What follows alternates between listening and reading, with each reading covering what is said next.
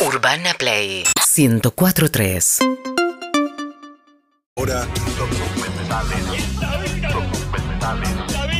Document Juanes con Juan Ferrari. Document Juanes en Bien, Claro bien, que sí, momento de volver a hablar de documentales. Hubo un montón en estas últimas semanas. No sé si pudieron charlar de, de los últimos grandes estrenos que tuvieron las Si no plataformas. estás vos, nadie habla de Document Bueno, buenísimo. Entonces, hoy les voy a traer dos eh, recomendaciones. Tienen que ver con el deporte, con eh, hay un montón para ver, eh, pero en este caso me meto con el tenis y con el básquet. Y vamos a arrancar con el tenis para hablar de un documental que encontré medio de casualidad en Star Plus y que me gustó muchísimo. Se llama eh, La historia de Serena Williams versus el Empire. Y esta historia nos lleva directamente al US Open año 2018, cuando Serena Williams llega a la final y llega a la final para ser la máxima ganadora o para empatar a la máxima persona con récord de Grand Slam, que hasta ese momento tenía 24. A ella le faltaba uno para, para empatarla. Y enfrente iba a tener a una jovencísima y muy talentosa Naomi Osaka, que ya hemos visto también, También en su. tiene documental. En su serie Hija documental. de. Sí, bueno, de japoneses y jamaiquinos, digamos. Me gusta porque la ficha está Serena Williams señalando como en el meme del gatito. Meme Me del dijiste que tenías total. Bueno, propiedades. no, ¿no? Es tan, le- no está tan lejano al meme del gatito. arriba Macron. El de arriba se llama Carlos Ramos. Carlos Umpire. Ramos es portugués, es eh, umpire de tenis de hace mucho tiempo. Es uno de los 25, creo que se le dice silla dorada o estrella dorada, como que tienen una categoría por encima de. Crack de- crack del exactamente, umpirismo. exactamente. Ha eh, obviamente arbitrado en grandes finales de Grand Slam. Y en este caso llegaba a esta final entre eh, Serena Williams y eh, Naomi Osaka como un tipo, viste, intachable. Un tipo que respeta el reglamento y que lo va a respetar hasta último momento. La cosa es que empieza ese partido y en el primer set a Serena no se la ve cómoda y Naomi le pega lo que se dice un baile. Naomi Osaka le pega un baile, creo que le gana 6-2, pero jugando muy bien. Cuando arranca el segundo set, obviamente Serena tiene que corregir un poco el juego que está teniendo y lo que observa Carlos Ramos, este umpire, es que su entrenador desde el público le hace un gesto. Y Está ese prohibido gesto, el gesto supuestamente, Me parece, Serena... me parece mal que esté prohibido. Una, Que una el entrenador le diga, che, Todo el tiempo le poder revés. ¿Por qué no se puede? El gesto de el, entrenador de Serena Williams es el siguiente, para el que esté mirando en YouTube, en casetado en Twitch, es como un movimiento para adelante. Le hace así que se supone que es como andar a la red, anda a esto, está, está prohibido, hay un montón de gestos en el docu de Perro Roldán también está, se tocan el pelo, se eh, acomodan un diente, hay gestos en clave entre ellos habitualmente. Crean un lenguaje paralelo para. Claro. O sea, que es lo mismo, en definitiva Sí, termina sí, siendo sí. lo mismo. Aparte Pero- tienen problemas más grandes, chicos, en Exacto. Pero en este caso, cuando Carlos Ramos decide sancionarla, marcarle esta advertencia, se marca como advertencia número uno, a partir de asesoramiento, se llama por parte del coach. Ahí Serena sale del partido. Es el famoso me, me sacaste del Me partido, partido. como cuando Matías o Clemen erran una pregunta del 21 y quedan afuera del Eh, partido. eh, Errás tres seguidas. Terrible, terrible. Bueno, y en ese momento ella se siente agredida porque lo que dice es, yo prefiero perder que hacer trampa. Y sobre ese estandarte empieza una discusión con este umpire, que el umpire le dice, está bien, yo te entiendo, te creo, pero te tengo que marcar la advertencia porque yo vi la secuencia que acaba de pasar entre tu coach y vos. Claramente Serena queda tocada por esta situación y en realidad queda tocada también porque él dice que ella dice que siempre en los, US Open, jugando de local de alguna manera, le pasa algo de esto, como que le marcan algo que está fuera de lugar o que ella no considera que, que debería ser así. La cosa es que el partido avanza, ella intenta como, como remontar ese segundo set y en un momento, enojada por su juego, rompe una raqueta. Entonces le marcan la segunda advertencia. Esto es como en el béisbol, el strike 2. Y en ese strike 2, obviamente, lo que aparece es. Ella cree que el árbitro le pidió disculpas por lo primero, entonces como que anuló la primera advertencia. Pero en la primera, la primera advertencia contabilizada. fue contabilizada. Ante la segunda te sacan un punto. O sea, arranca el game, eh, Naomi saca 15-0 arriba. Eso ella directamente ya la pone al borde del llanto a discutir, le dice, pedime perdón. Pedime perdón, le empieza a decir Oh, al umpire. no. El umpire es esa cara Oh, ya lo quiero de, ver. de piedra, esa cara de piedra que dice... no tiene sentimiento. No muestra sentimiento. Es una advertencia que te tengo que marcar, yo te entiendo, te respeto mucho, pedime perdón. Pedime perdón, sos un ladrón, le dice. Uy. Sos escala. un, sos un ladrón, sos una mentira, le dice. Sos un ladrón. Pedime perdón, estás ensuciando. Y ahí ya Serena sale con algo que podemos discutirlo y es producido de discusión acá en la mesa, que es soy mujer, soy Las dos mamá. son mujeres. ¿Y dice Tiene eso? que ver. Eh, So- soy soy, mamá. mujer, soy mamá.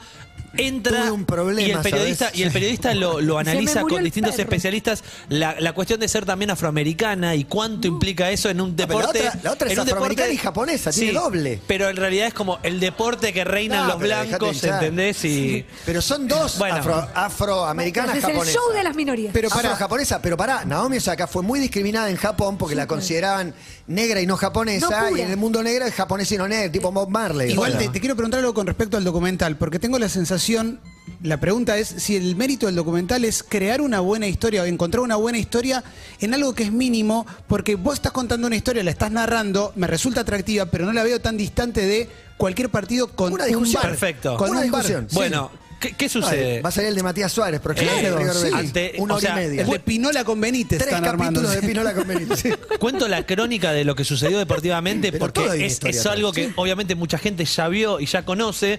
Para el que no, no le estoy spoileando eh, a lo que quiero llegar con el documental porque lo que sucede es que cuando le dice sos un ladrón, sos una mentira, aparece la tercera falta, la tercera infracción y eso le resta un game. Y Naomi Osaka está a un game de ser campeona de US Open. Pasa a estar 5 a 2 creo en ese momento y Naomi tiene el saque a favor y todo para resolver ese partido. ¿Cuándo arranca el documental? Cuando están recibiendo los trofeos, Naomi Osaka es campeona por primera vez del US Open, Serena no consiguió empatar el récord de Grand Slam y está toda la gente abucheando a Naomi Osaka, Naomi Osaka llorando, Tremendo. se baja, se baja la gorra, se baja la visera porque no quiere que la vean llorando. Serena advierte la situación, la abraza y pide que por favor paren con los abucheos porque no es contra ella, que es una campeona legítima. Y todo eso lo estaba mirando un periodista muy grosso, ganador del Pulitzer, que hace siete años nada más que se dedica al deporte, y desde su casa en Miami dijo, che, acá hay una historia que para mí hay que investigar, y no hay que investigar solamente por si uno estuvo mal o el otro estuvo bien, porque lo que sucedió post partido es que había gente que decía, el árbitro estuvo perfecto, Serena es la que lleva la verdad y obviamente no deberían haberle cobrado las faltas. A partir de acá, él empieza un laburazo que es, voy a hablar con Chris Evert, tenista ganadora de Mil Grand Slam, para saber qué opina, para saber cómo reacciona una tenista dentro de la cancha. Voy a hablar con el capo de los umpire histórico, Excelente. para saber qué opina del laburo de Carlos Ramos en el medio de este partido. Voy a hablar con el entrenador de Serena, para saber si efectivamente le hizo un gesto para que vaya a la red y si esa infracción él la considera que está bien o mal. Me encantó Backstory, la historia atrás de Serena versus el umpire sobre esta final del US Open en 2018. Acá hay algo también que es cuánto estamos, qué estamos dispuestos a hacer nosotros como espectadores de ciertas discusiones para bancar a lo que creemos que está bien. Porque en definitiva, quienes apoyan a Serena y la consideran una víctima, no les importa si van a convertir Exactamente. en, un, en una paria a otra que no tenía nada que ver. Nada que ver. Nada que ver. Exactamente. eh, Y es, eh, es una lógica de estos tiempos, perdón. No, eh, y eso muestra también lo bien que, que la clave es cómo armáselo, cómo contás la historia. por eso me gustó tanto. Agarrás algo chiquito. Si está bien contado, te lo veo hasta el final. La discusión en redes pasaba por si él podría haber sido más flexible, eh, si se podría haber ofendido menos porque le digan ladrón, cuántas veces, y pone ejemplos el periodista de Jimmy, está- Jimmy Connors diciéndole a un umpire, sos un feto, le gritándole, yo estoy acá jugando con raro. 42 años, no sé qué. Pero contado Y- así está claro que ella transgredió las normas. Qué sé yo. Yo en estoy a favor hechos, umpire, claramente. Y pero- nunca superó el récord de Margaret Court con 24 Grand Slam. Me puse a ver Mirá. quiénes eran. Serena tiene 23, Chris Evert 18. Tengo Serena, la justo noticia que fue noticia esta semana, Positiva ¿no? para todo esto y la acerca a Diego Macei. Le mandamos un beso Un abrazo. a Sí, mi ex jefe de la Nación. Otro día les cuento cosas íntimas No, de él. no, no, no se- Pero eh, el coaching llegó. Finalmente se puede ahora en el tenis. Recién ahora, en el, Ah, último, bueno. en el último abierto de Estados Unidos. Me parece ridículo que sos el entrenador, hermano. Si no sos vos el que le está marcando cómo tiene que mejorar, ¿quién va a Me ser? gustaría O sea, saber pero- por qué alguna vez se instaló que no. No, siempre. qué razón? Nunca se ¿Pero pudo. por qué? Las indicaciones ante el partido, durante el partido, hay, silencio. hay una O que... sea, hasta se llevan la raqueta. Es todo raro, ¿no? Es como. Hay un antecedente... Es hay una- inentendible, sobre todo pensás en el boxeo. y Se van entonces como- lesionados ¿Sí? y cargan la raqueta. El raquete no es que sea tan pesado, pero. Hay un antecedente de Serena. Serena se peleó bastante con árbitros, sobre todo en, en, eh, jornadas de US Open. Hay una que me parece increíble donde ella le pega la pelota y ella reconoce después que sintió que ese era un punto ganador. Como que eso iba a cambiar el, partido. Y en el momento que le pegue y la pelota está pasando, ahí grita. Y dice, ¡Come on! Como una cosa así. Se lo dan para atrás porque es como, le gritaste a la tenista que está a punto de devolverte la pelota. pero qué susceptibilidad. Claro, pero es como en el fútbol, como en el fútbol amateur, cuando, alguien va a parar la pelota y decís, vos y lo asustás. Está claro que en, en- en lo que tiene que ver con salud mental en el deporte, salud mental en el deporte, perdón, en los últimos años estamos buscando historias todo el tiempo a partir de las más profundas, como cuando vimos lo de Naomi Osaka, bueno, ahora con lo de Guillermo Pérez Roldán, digo, salud mental y consecuencias de Claro, claro. todo tipo de, de cuestiones relacionadas tangencialmente con esto. Pero acá claramente hay un montón de historias, porque también esto no se puede ver o no se puede entender más allá de la historia de Naomi Osaka a partir de Total. todo lo que pasa después. Eh, a mí me da, me da mucha pena Naomi en el documental. Tremenda. Que aparece no dando declaraciones, es simplemente el archivo de ella llorando. Es el momento quizás más eh, feliz de Importante su de su vida carrera. o importante Horrible. de su carrera, ganando el US Open y no lo puede disfrutar por todo esto que Horrible. No, sucede. y otro tema es, me encanta Serena, la amo a Serena, pero me parece que es como un pico de lo que se puede entender como la victimización mal entendida. Y de ¿no? O sea, Serena no tiene nada. soy, soy afroamericana, Soy soy, mujer. mujer. es una final de mujeres la otra también en es Estados mujer, Unidos. claro. En un soy momento- la más ganadora de la historia del Grand Slam, o sea, no te discriminó nadie en este momento. Sos del la mejor. partido, Ella claro. la mejor de todas. Ella tuvo un parate cuando fue madre y después de ser madre tuvo un, un problema de salud que también la dejó un tiempo afuera. Cuando volvió a participar, recibió algunas críticas por su vestimenta, por cómo se vestía para volver a jugar, un montón de cosas que no vienen al caso, pero sí levantaba mucho la bandera de yo soy madre. ¿Vos pensás que voy a hacer trampa siendo madre? ¿Qué ejemplo Claro. le quiero dar a mi hija? Bueno, Sí, quedás Yamura tocado, era quedás madre. tocado después, sí. Sobre todo porque ahí Igual no tiene... creo que ella supiera quién era Gigi Porque ahí también tiene todas las de ganar, por lo menos las morales, digo, teniendo que todo el público está a su favor. Sobre todo, digo, no sé cómo es el principio de tu carrera, pero en un momento que te constituís en una heroína total, la gente ya va a hinchar por vos. Y compra porque todo. aparte es lo más cómodo que tenés para hacer. Sí, Eh, claro, vas y a aparte verla en la Estados mejor. Sí. Eh, lo ven en Star Plus, se llama Backstory, Serena y el Empire, dura una hora, es cortito y la verdad que recontra vale la pena. La segunda recomendación de hoy, les dije que también es deportiva, nos va a llevar al básquet y es el segundo episodio de Al Descubierto, Untold, esta serie que tanto nos gusta de eh, Netflix y en este caso se mete con la historia de una marca deportiva, una marca que se llama And One, quizás escucharon hablar en algún momento o hasta tuvieron algún eh, Vino producto. Argentina. Vino de la mano de Pepe La Sánchez. trajo Pepe, sí. La trajo Pepe Pepe Sánchez en su momento. Yo pensé con, eh, sin tener ninguna data, sin haber leído nada en el, en el perfil de Netflix, que me iba a encontrar con una historia más vinculada a estafas, a números, a, a- a cierre de fábrica. No sé por qué, pensé que había algo atrás de eso y en realidad es otra cosa lo que sucede en Anguan y me gustó muchísimo. Dice el comienzo y la caída o el nacimiento y la caída El de Anguan. ascenso, El ascenso, exactamente. Porque esta historia, que creo que le puede gustar a muchos, aunque no les guste el deporte, tiene que ver con tres pibes, tres pibes que estudiaban en universidades vinculadas a la administración de empresas, estudiaban esas carreras, y en algún momento, medio vagos con la carrera, dicen la verdad que lo que nos gusta a nosotros es jugar al básquet, no nos gusta estar estudiando eh, cómo hacer negocios, pero en el medio queremos hacer un negocio y ojalá que ese negocio tenga que ver con el básquet, que nos permita jugar muchas horas al básquet, entonces se juntan en una pizzería y empiezan a laburar la creación de una marca, de una marca de ropa que se llama And One, y la primera idea que tienen es algo que en estos últimos años descubrimos que sucede mucho en el básquet, que es el trash talking, esta cosa de hablarse y de, de- de tirarse... eh, Mala onda. Claro, tirarse mucha... De boquearse, y mucho ingenio también para boquearse y para Sacar sacar al otro del partido. partido. Anoche estuve con tu vieja. Entonces, ¿qué hicieron? Remeras que decían, anoche estuve con tu vieja, No. and one", o frases del trash talking del básquet. Y eso anduvo muy bien, obviamente, en un mercado pequeño. Se empezaron a vender esas remeras y empezaron a ganar mucha guita. Cuando ganaron mucha guita dijeron, bueno, ¿cuál es el próximo paso de nuestra empresa? Zapas. Las zapas es el gran negocio dentro del básquet. ¿Y cuál es nuestro competidor? ¿Cuál es nuestro competidor muy arriba? Nike. Entonces, ¿qué hacemos?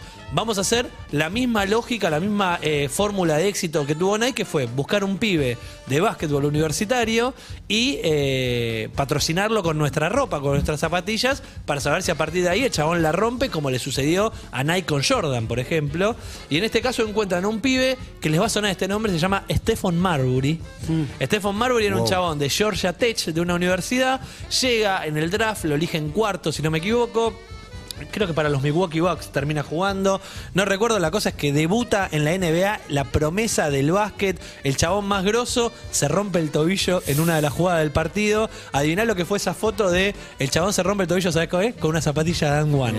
La peor prensa de toda la guita que habían invertido para entrar a ese mercado y romperla no sucede. Obviamente la empresa va para atrás y necesitan un famoso último manotazo para ver qué pueden hacer y reflotarla. Les llega a ellos un video de pibes jugando al básquetbol en la calle, el famoso street basketball o streetball, así se llama, que es de alguna manera lo que para nosotros sería un fútbol de potrero. Un fútbol de potrero que permite ver algunas magias, algunos trucos dentro de la cancha distintas a las que podemos ver en el fútbol o en el básquet profesional, porque obviamente hay más riesgo de perder la pelota, de que te hagan el punto, de lesionarte y mil de esas cosas, pero obviamente ¿Quiénes son los que juegan en esos básquetbol callejeros? Personas muy talentosas que no llegaron a la NBA. El famoso, este podría haber llegado, es un mega crack y no llegó. Entonces dicen, acá está nuestro negocio, este es nuestro mercado a conquistar, el mercado del básquetbol callejero, pero ¿de qué manera? Convocando a los mejores de cada ciudad que jugaban básquetbol callejero, armando un equipo, una especie de Harlem Globetrotters y haciendo una gira. Una gira que empezó en un micro por cinco ciudades y haciendo un, un video, un video de esos que se hacían como en los videos de skate, con las mejores piruetas. Muy bien los dos chabones. Tres chabones. Tres chabones, los fenómenos. Uno- uno- unos fenómenos que dijeron, es por acá. Ese video lo repartían gratis en la época pre-internet. Les fue espectacular. Todo el mundo quería tener una copia de ese video porque los pibitos practicaban las jugadas que ellos hacían en las canchas en, del básquetbol callejero. Y la cosa es que eso empezó a crecer. Aparece ESPN. ESPN quiere hacer un programa en la época de principio del 2000 donde estaba de auge los realities. ¿Y que era lo que buscaban? Que este grupo de básquet gire por todo el país buscando un nuevo pibe que se sume al equipo. Ese programa eh, rompe, o sea, está por arriba de Sport Center. O sea, se convierte en el programa más visto de ESPN por encima del noticiero diario. Y a partir de ahí, una historia nueva, que es la historia de la marca creciendo, pero también de estos pibes convirtiéndose en alguien. Y estos pibes que jugaban en, en- en los suburbios, que jugaban en Nueva Jersey, que jugaban en el Bronx, a jugar en el Madison Square Garden, representando esta marca y representando a un equipo que un montón de gente quería ser como ellos. Para mí hay dos cosas en el documental, porque yo también lo vi que, que- que me parecen como muy meritorias. Primero es que la marca pone el ojo sobre una cultura que todavía no estaba Exacto. mercantilizada y eso que, no sé, los blancos no saben saltar, ya era una película que tenía casi 10 años. Y por otro lado, el fantasma latente de que no entre Nike al negocio del streetball, que no entre Nike porque Claro, claro. ahí cagamos. Y Y- cuando entra la marca poderosa te pisa. Y de hecho, ¿vieron que se llama el ascenso y la caída? Sí. Adivinen cuándo empieza la caída. Cuando- Cuando entra Nike. Sí, sí. Y un comercial que lo recordarán con Vince Carter, donde hay un montón de Aparte, basquetbolistas. Te pone a la máxima No, figura no. Spike Lee a dirigirlo. No, no, y ellos dicen, ellos dicen, era increíble el comercial de Nike. Eran, yo me lo acuerdo, un montón de basquetbolistas como haciendo un ritmo eh, de percusión con la pelota, pasándosela, como cambiando de, de y otro más. Eh, en el medio termina, es curiosa esa historia, porque Vince Carter, cuando el basquetbolista de los Toronto Raptors, cuando gana el famoso concurso de volcadas, usa zapatillas Dan One porque él quería. Nadie le había dado zapatillas. Me Imagínate en dónde estaba la marca en ese momento, que le agradecieron por eso. Y un mes después, Nike hace el comercial con Vince Carter, ya obviamente con el tipo firmando Mandando con un mensaje tremendo. Tremendo. Tengo que usaba de Sí. onda, usa Nike. Tremendo mensaje. Y hay algo también en el documental, ya que tiene que ver con la caída, cuando hablan estos personajes, que un poco el mensaje es, mirá que no éramos los titanes en el ring. Nosotros de pedo nos jugamos en Claro, la NBA claro, claro. y la NBA nos Cruz, debe. La historia de Hassel, Claro, de alguna claro. manera, un jugador callejero que va a la NBA. Lo, lo interesante es la época de cómo el básquet se- también se vincula con la cultura del hip hop, cómo estos pibes no tenían nombre. Estos tipos eran de Menas, de Main Event, eh, Back to, viste, todo eran Hot Sauce, de Professor, eran todos El profesor apodos. es, es espectacular, lo Bueno, sigo en Instagram. de Professor es el pibe que salió del reality de ESPN. Es el blanquito animal, en el grupo, en el medio de los negros, es el blanquito que llegó a jugar en el equipo de And One. Recontra vale la pena buscarlo, se llama Al Descubierto, el ascenso y la caída de And One. No esperen encontrarse simplemente con un documental sobre administración de empresas, aunque está lo del negocio y vale Sí. la pena, sino también con la historia de estos pibes, estos basquetbolistas que es buenísimo. Para una cosa que charlamos fuera de aire, que la podemos charlar un poquito Sí, antes sí. del cierre, que es, eh, ellos en un momento dicen, muchos de los que están jugando ahora en la NBA nos deben mucho a nosotros por el programa que Claro. hacíamos. Y lo que te muestra el documental es Stephen Curry haciendo magia en, un, en partidos de la NBA. Yo lo creo. Vos sabés que yo, es una teoría que no me parece tan descabellada. Un poco porque- aprendieron de ahí. Y un poco pienso a esos pibes mirando E ESPN, mirando NBA obviamente, pero también mirando Streetball, este programa, este reality, diciendo, mirá lo que hacen, y me los imagino jugando en las canchas de sus patios, en, en las casas o en la calle, y tratando de emular a estos pibes haciendo esos trucos. Así que no me parece tan descabellado que hoy, más allá del talento que tienen, que los lleva a donde están,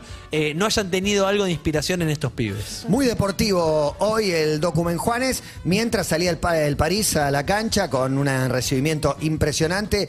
Línea de tres para que juegue Sergio Ramos eh, con Marquinhos y Kimpembe. Cuatro volantes con dos laterales subidos. Portugal no para de meter. Portugal es equipazo, te digo. Y de punta Messi. Mbappé y Neymar. Y la otra futbolera es que además de los partidos de Champions que se juegan esta tarde, a la noche la revancha entre Palmeiras de local recibe al Atlético Paranaense que le ganó 1 a 0 en el partido de ida. ¿Está bien? ¿Sí? Ponga entonces. Prisoner, prisoner, get you off my mind, off my mind. Lord knows I tried a million times, million times. Oh, oh, why can't you, why can't Síguenos en Instagram y Twitter. Arroba Urbana Play FM.